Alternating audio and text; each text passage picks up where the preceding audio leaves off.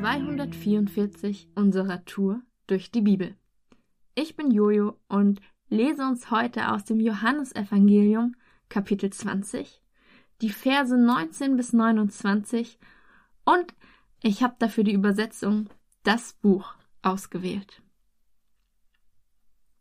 Als es schließlich Abend geworden war, an diesem denkwürdigen Tag, dem ersten Tag der Woche, und die Nachfolger von Jesus die Türen verriegelt hatten in dem Haus, wo sie sich aufhielten, und zwar aus Angst vor den führenden Judäern, da kam auf einmal Jesus zu ihnen.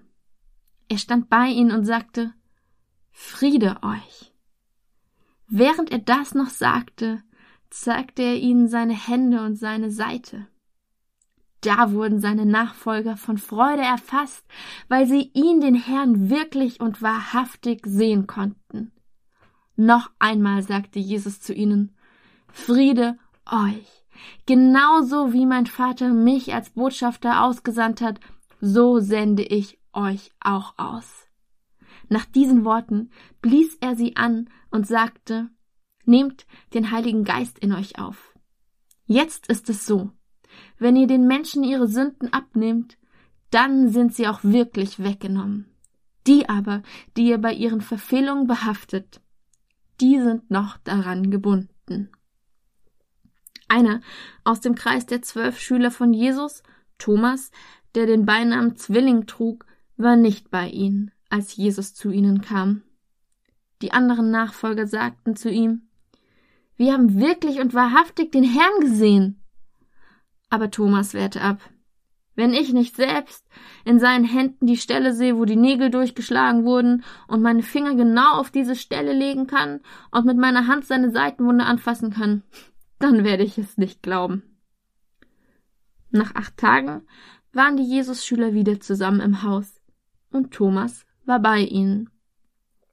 Da kam Jesus wieder, obwohl die Türen verschlossen waren, stellte sich mitten unter sie und sagte Friede euch. Danach sprach er zu Thomas Komm her mit deinem Finger an diese Stelle und schau dir meine Hände genau an. Komm mit deiner Hand und fass meine Seite an.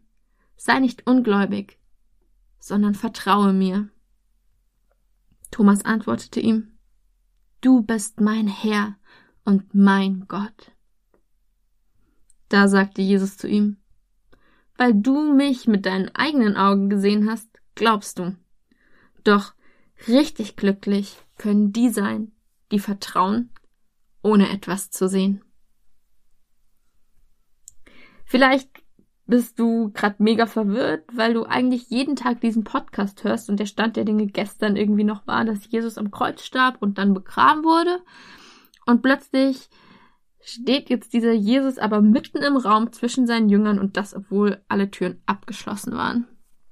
Spooky?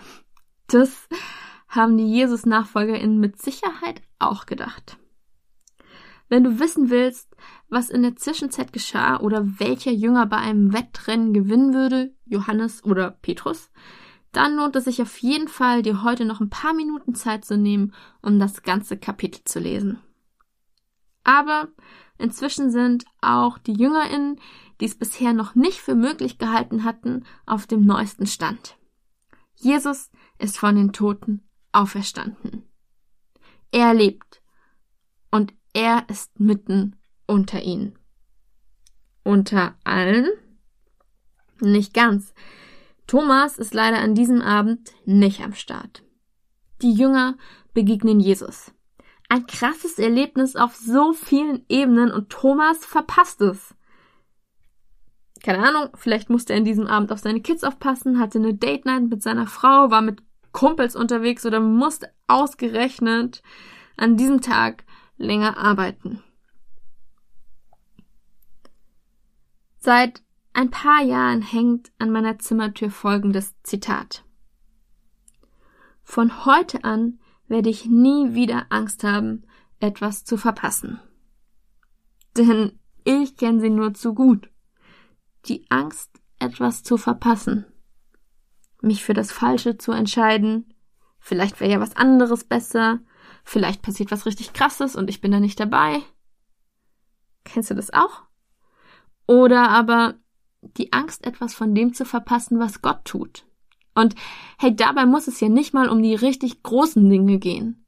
Zu sehen, wie Gott die Gebete der Menschen um mich herum erhört, Wunder in ihrem Leben tut, zu ihnen spricht und sich dabei zu fragen, ob man das wohl auch mal erleben wird oder ob man das einfach weiterhin verpasst.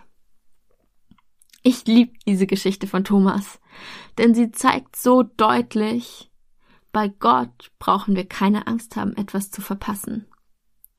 Auch wenn Thomas an diesem einen Abend nicht da war, begegnet Jesus ihm, spricht ihn sogar persönlich an, und Jesus zeigt ihm nicht nur seine Wunden, sondern er lässt sie ihn sogar anfassen.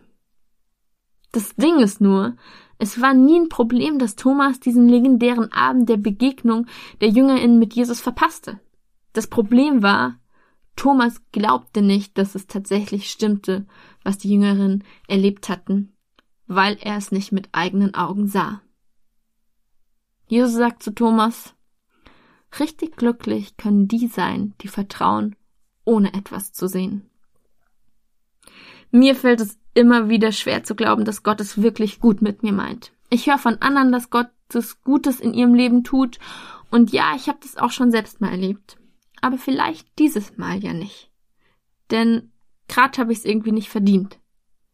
Vielleicht wird Gott mich hier nicht rausretten.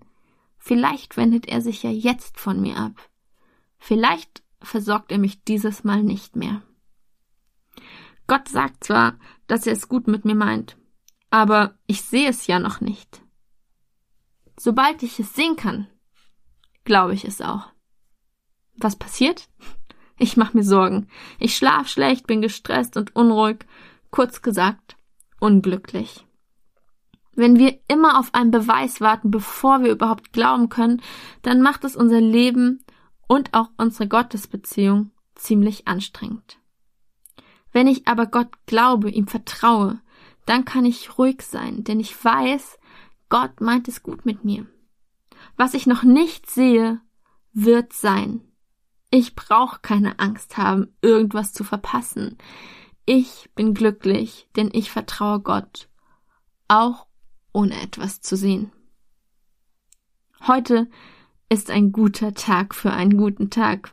Also, lass sein Wort in deinem Alltag praktisch werden.